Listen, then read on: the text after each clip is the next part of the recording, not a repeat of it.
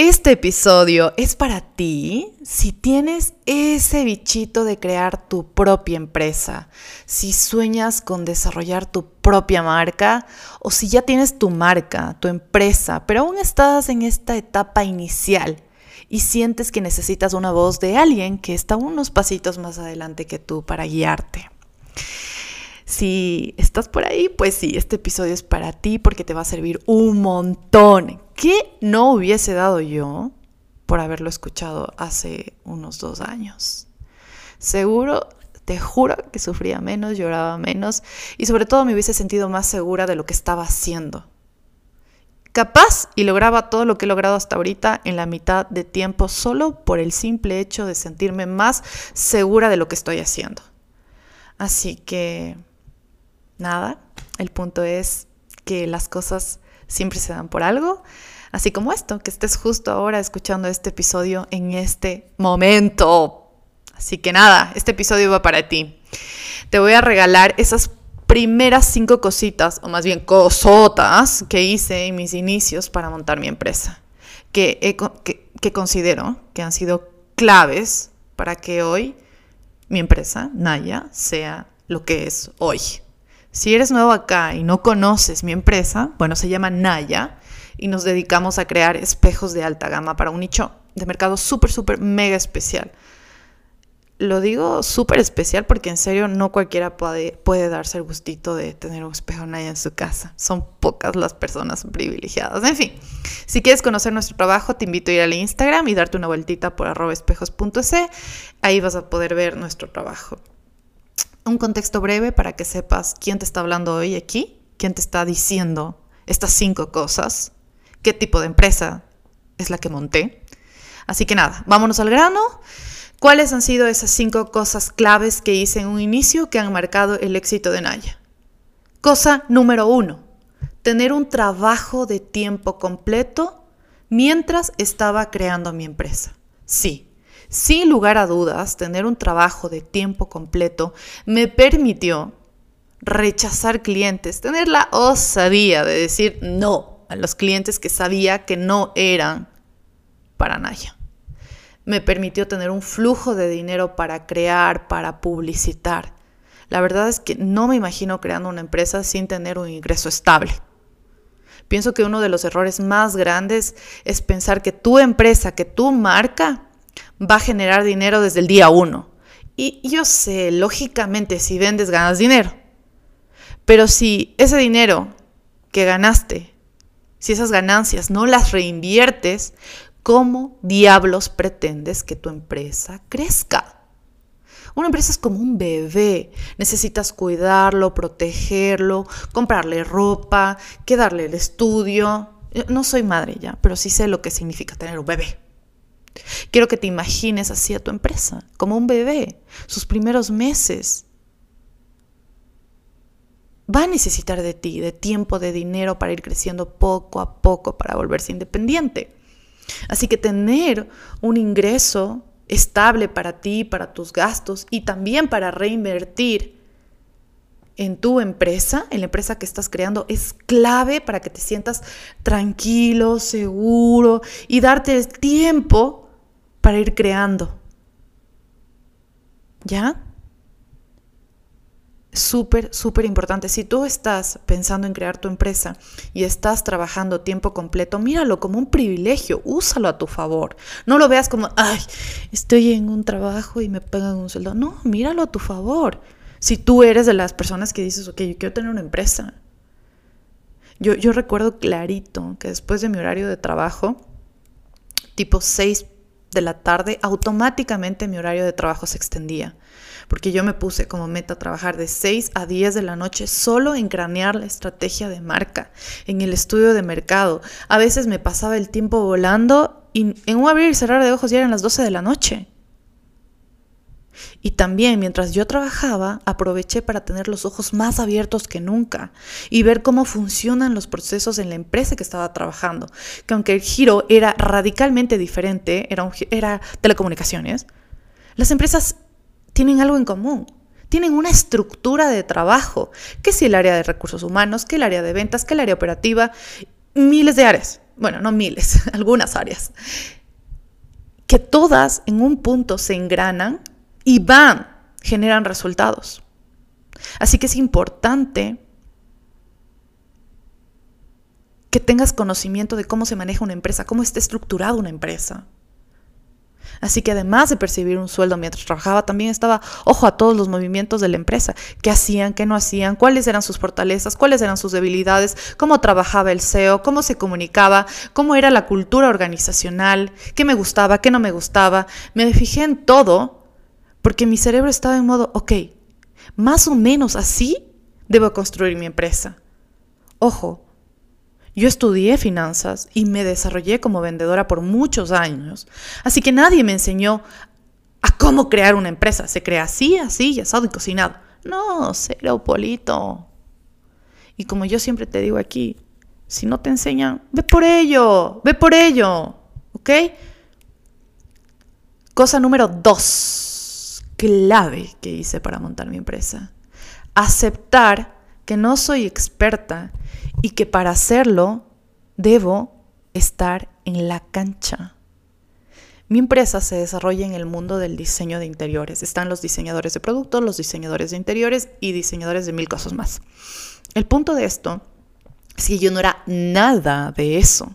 Y aún así decidí abrirme espacio en, una empresa que cero conocía. Yo decidí que quería estar ahí, siendo una simple financiera y vendedora. Yo, Liz Montenegro, quería vender espejos de alta gama en un mundo donde los que tienen más altas probabilidades de triunfar son los diseñadores, y no gente como yo, sin un combino de conocimiento de la industria. Así que, sí, sin más, sin tener un comino de conocimiento, me arremangué las mangas y dije, a ver, si quiero vender espejos, pues primero cómo se hacen, de qué están hechos, quiénes lo hacen, qué materiales se usan. Me puse a investigar todo, me puse manos a la obra. Hasta la fecha sigo aprendiendo. Y si te soy completamente honesta, hasta la fecha los diseñadores me siguen intimidando.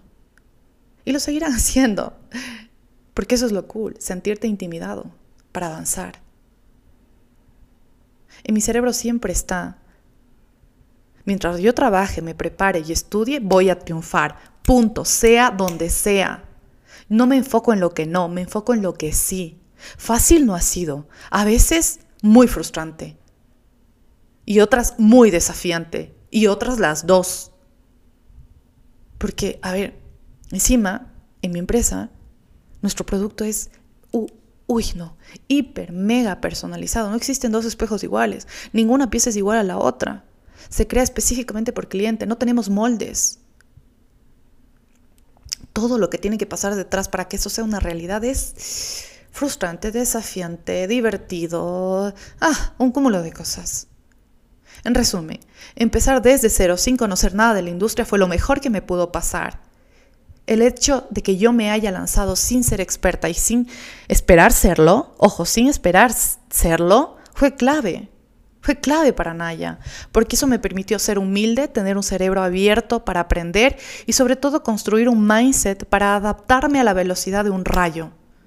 Hasta la fecha no soy experta, sigo aprendiendo y seguiré aprendiendo. Así que si estás empezando tu negocio, te recomiendo que te quites eso de ser experto o ser muy experto porque eso no te va a permitir aceptar nuevas ideas, nuevos caminos. Esa capa protectora de, ser el experto no te va a dejar ver más allá de lo lógico. Y peor aún, aceptar que, que estás equivocado, porque claro, tú eres el experto.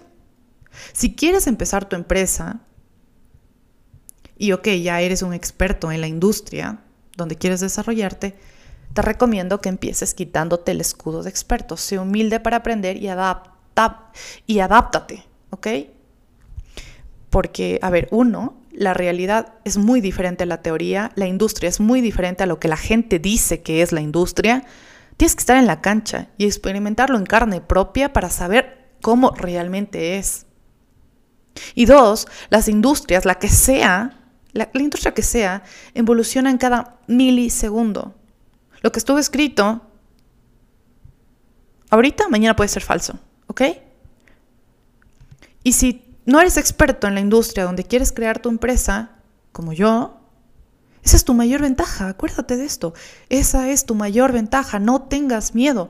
Yo lo hice así y hoy te estoy diciendo lo bueno que me ha resultado no saber nada. Sin miedo. Lo que sí, ahora por no saber nada implica que, que así te vas a quedar siempre. Por supuesto que no, tienes que estudiar, prepararte, actuar, mirar cómo funciona todo, rápido, rápido, rápido, no te puedes quedar, no te puedes quedar atrás. De hecho, tú tienes que estar aprendiendo más rápido que los expertos. Estás más al tanto de todo que los expertos, que los mismos expertos de la industria. ¿Qué está pasando? ¿Por qué está pasando? ¿Para quién está pasando? Esas son preguntas claves, súper pilas. ¿Ok? Esa es la, la, cosa número dos. Ahora vamos por la cosa número tres. La cosa número tres, clave para montar mi empresa fue, no vendí mi producto principal. Vendí los secundarios para después vender el estrella. Ojo con esto. No vendí mi producto principal, vendí los secundarios para después vender el verídico. Esta es la tercera cosa clave que me pasó. Yo sabía desde el día uno que Naya solo se iba a dedicar a vender espejos, espejos de lujo, lo sabía. Pero eso no significó que me cegaría a no vender otras cositas hasta ganar mercado. Sabía que la persona que quería comprar un cojín, de pronto en algún momento podría interesarle comprar un espejo. Así que mi estrategia fue que mi cliente me conozca por algo pequeño va a ser la llave para que me abra las puertas para una venta más grande, para que me compre un espejo. Y así fue. Así que yo, en los inicios de Naya, vendía cuadritos de impresiones en Canvas. Ay, no, esos cuadritos, no, no, no. Yo imprimía y tenía que pegarlos en, en cuadros de madera y me quedaban mal pegados, la goma se veía, estaba descuadrado. Ay, no. Vendía bancos, bancos de madera y los bancos estaban desnivelados, es decir, que si tú te sentabas se tambaleaba el banco. Eh, vendía flores secas, ramos de flores secas. No, yo, yo no me gustan las manualidades, detesto las manualidades. Yo puedo ser, en verdad, yo amo los negocios, amo vender, detesto las manualidades, así que sí fue horrible tener que, en serio, pincharme las manos, hacer ramos y yo ahí imaginándome ¿Cómo hago un ramo? ¿Qué, ¿Qué, flores pongo? Eran secas. Después terminé conociendo las pampas. Ay, no, terminé odiando las pampas porque son unas plantas así grandes, medias beige, y que botan un de, ¿cómo se llaman estas? Como pelusas. Y toda la casa se llena de pelusas. No, yo andaba con pelusas en toda mi ropa, en mi cabello, por andar vendiendo las pampas. Eh, vendí cojines, vendí mantitas, todo vendí muchas, muchas, muchas cositas de estas. Y, y, sí, muchas de mis primeras clientes primero me compraron unas pampas y después el espejo. Y así poco a poco me fui ganando mercado. Me hice conocida y de pronto dejé de vender esas cositas para enfocarme en lo que de verdad quería vender, espejos de lujo. Así que clave número tres, si estás empezando o cuando empieces, empieza por algo pequeño, gánate la confianza de tus clientes, que te conozcan por algo pequeño, para que después se animen y quieran comprar algo más grande. Ay, no, Diosito, esto que te acabo de decir vale oro en mayúsculas, vale oro, debería cobrar por esto. Te juro, debería cobrar. Pero aquí lo tienes, te lo regalo. Te voy a repetir. Si estás empezando, empieza por algo pequeño. Gánate la confianza de tus clientes, que te conozcan por algo pequeño para que después se animen y quieran comprar algo más grande. ¿Sí? Esa fue mi estrategia. La tercera cosa que hice para que hoy Naya sea lo que es. Créeme, te juro que no me gustaba vender bancos, que no me gustaba vender mantitas, eh, peor, ramos. No, no, no, no, no, no me gustaba, pero sabía que esa era la puerta para. Así que sí, en un principio no te va a gustar vender cositas chiquitas o algo porque tú vas a decir, uy, no, es que tu ego, no, pues es que yo quiero vender esto. Aterriza, créeme, esta número tres es clave después en el tiempo vas a dejar de hacerlo. Es, ese, es eso que sí o sí tienes que hacerlo para ganarte la confianza de tus clientes. Ojo que te lo estoy diciendo. Ahora sí, vámonos con la, con la cosa número cuatro.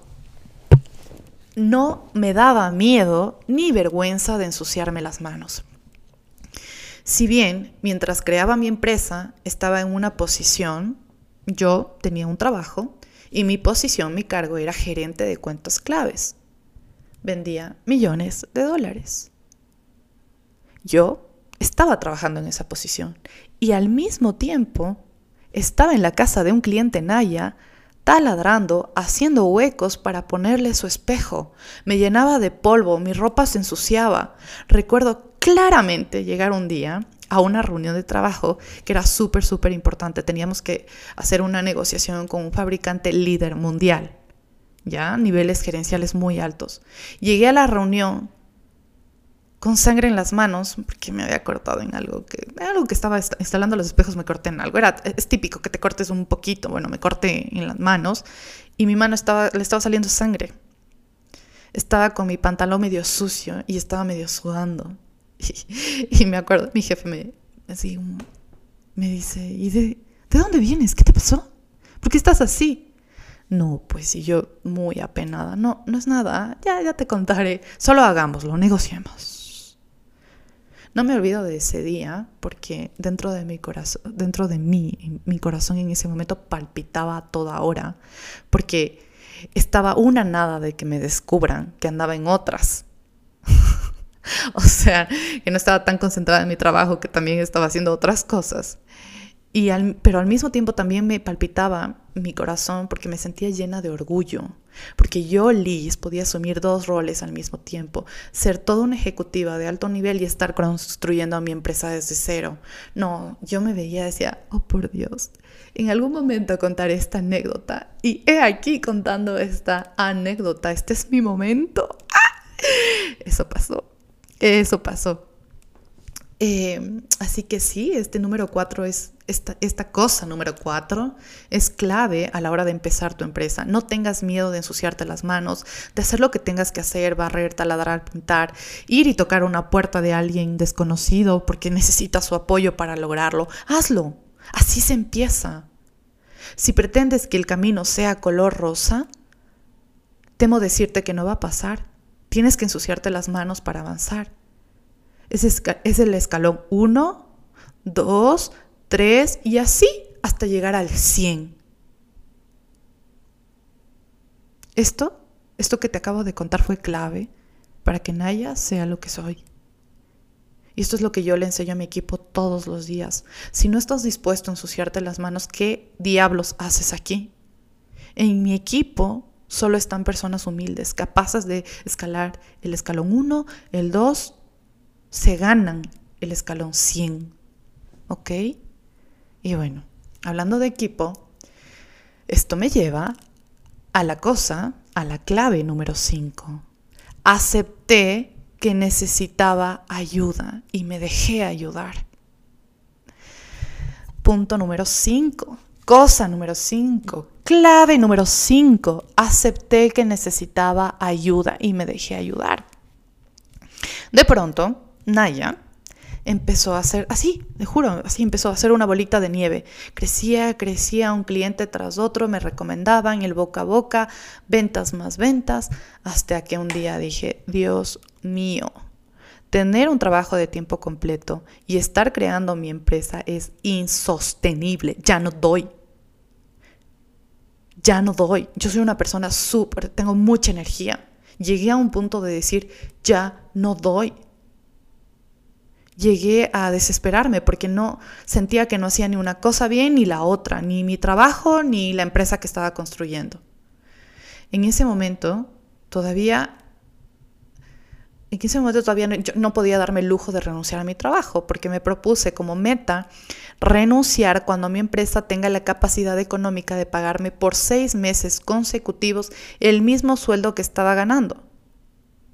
Por cierto, hay un episodio en el Naya Podcast, es el primero, porque yo decidí abrir así el Naya Podcast.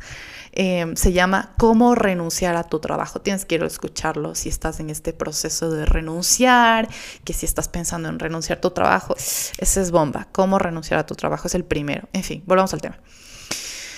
Em, el punto es que yo quería que Naya me dé por seis meses consecutivos mi sueldo. Eso era un gran desafío.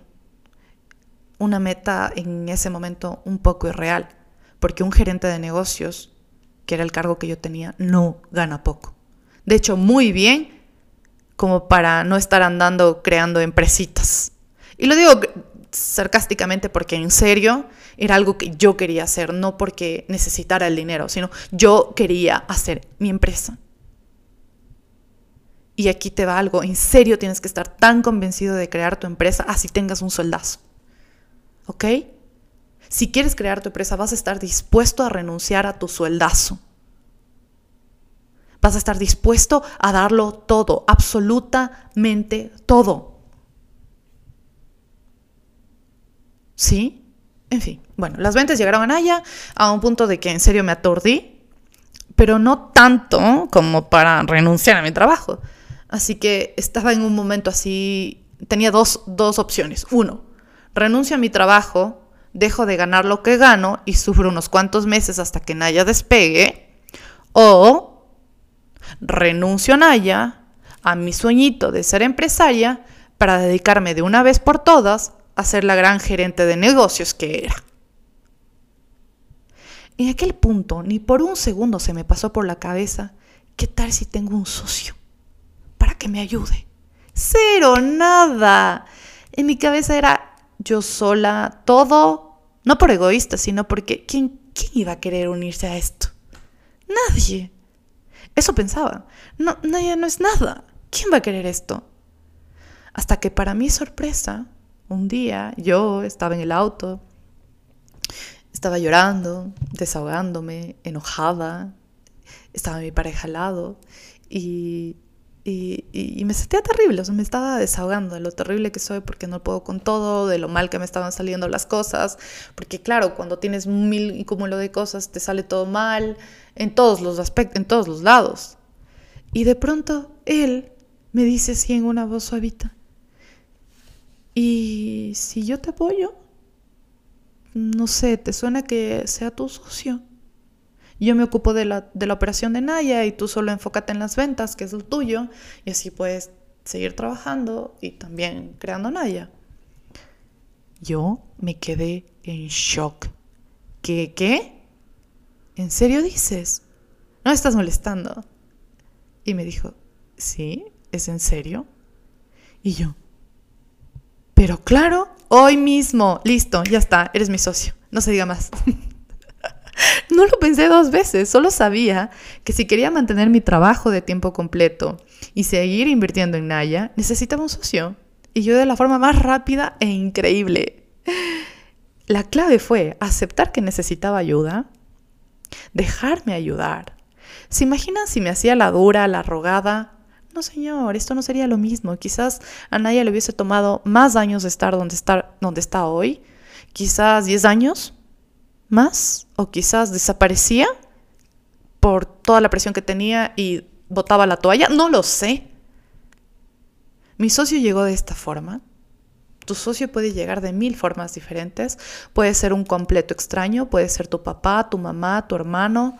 Las grandes empresas tienen socios y no es porque les toque, no es así. Se trata porque así es más rápido para escalar. Tú puedes ser bueno en una cosa, pero no en todo. Permítete ayudar. Acepta que no lo puedes hacer todo, que necesitas de un equipo, que necesitas de un socio, de dos o más socios. Si quieres llegar a transformar muchas vidas con tu servicio, con tu producto, a más y más gente, permítete ayudar para hacerlo más rápido, más eficientemente. No seas el bendito todólogo, por Dios. Las cosas no funcionan así no funcionan así, ¿ok? Y bueno, estas han sido las cinco cosas claves que hice para montar mi empresa y te las he puesto en bandeja de plata, por Dios. Número uno, tener un trabajo de tiempo completo mientras creaba mi empresa. Número dos, aceptar que no soy experta y que para hacerlo debo estar en la cancha.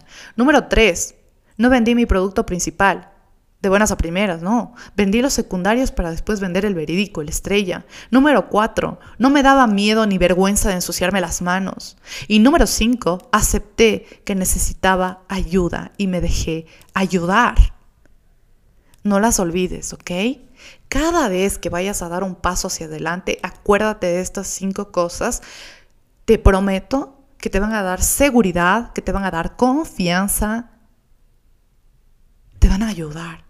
Si a mí me funcionaron, ¿por qué no a ti? De hecho, a ver, voy a aprovechar este momento para pedirte un favor, un favorzote. De las cinco cosas claves que compartí en este momento, ¿cuál crees tú que es un no negociable? Eso que sí o sí se debería hacer al empezar una empresa. ¿Sí? Cuéntame, déjame aquí en, esta, en la cajita de, este episodio, justo en donde está la descripción de este episodio, más abajito, ahí hay, un, ahí hay un, una cajita donde puedes dejarme tu respuesta. Porque con tu respuesta voy a hacer un reel para, para llegar a más personas con este episodio. Así que te lo agradezco si me dejas aquí ya. Ay, no, qué nivel de episodio, qué belleza. Siento que estoy muy centrada, con una voz muy, muy asentada, muy conectada. Me siento muy orgullosa de estar acá contándote esto, contándote con tal convicción, con tal seguridad. Y amo que hayas llegado hasta aquí y que hayas escuchado cada punto con tanta atención. Si piensas que este episodio tiene que escucharlo alguien especial para ti o alguien que creas que pueda necesitarlo, compártelo. Te juro que te lo va a agradecer. Las personas que comparten contenido valioso, ¿qué crees? Valen oro. Y bueno, para despedirme, quiero saludar a Karen, Mercedes, Patti, Alejandro y a todas las personitas tan maravillosas que siempre me dejan sus mensajitos aquí en el Naya Podcast. Son lo máximo. Gracias por el apoyo. Amo leerles, amo leerles. Me motivan para seguir en este mood de entrenadora mental aquí en el Naya Podcast. Hasta la próxima, nos vemos en el próximo episodio. Un abrazote de oso, te dejo sin aire. Y dale, dale con todo, crea tu empresa, pero mm, tienes que armarte de valor, ¿ok? Hasta la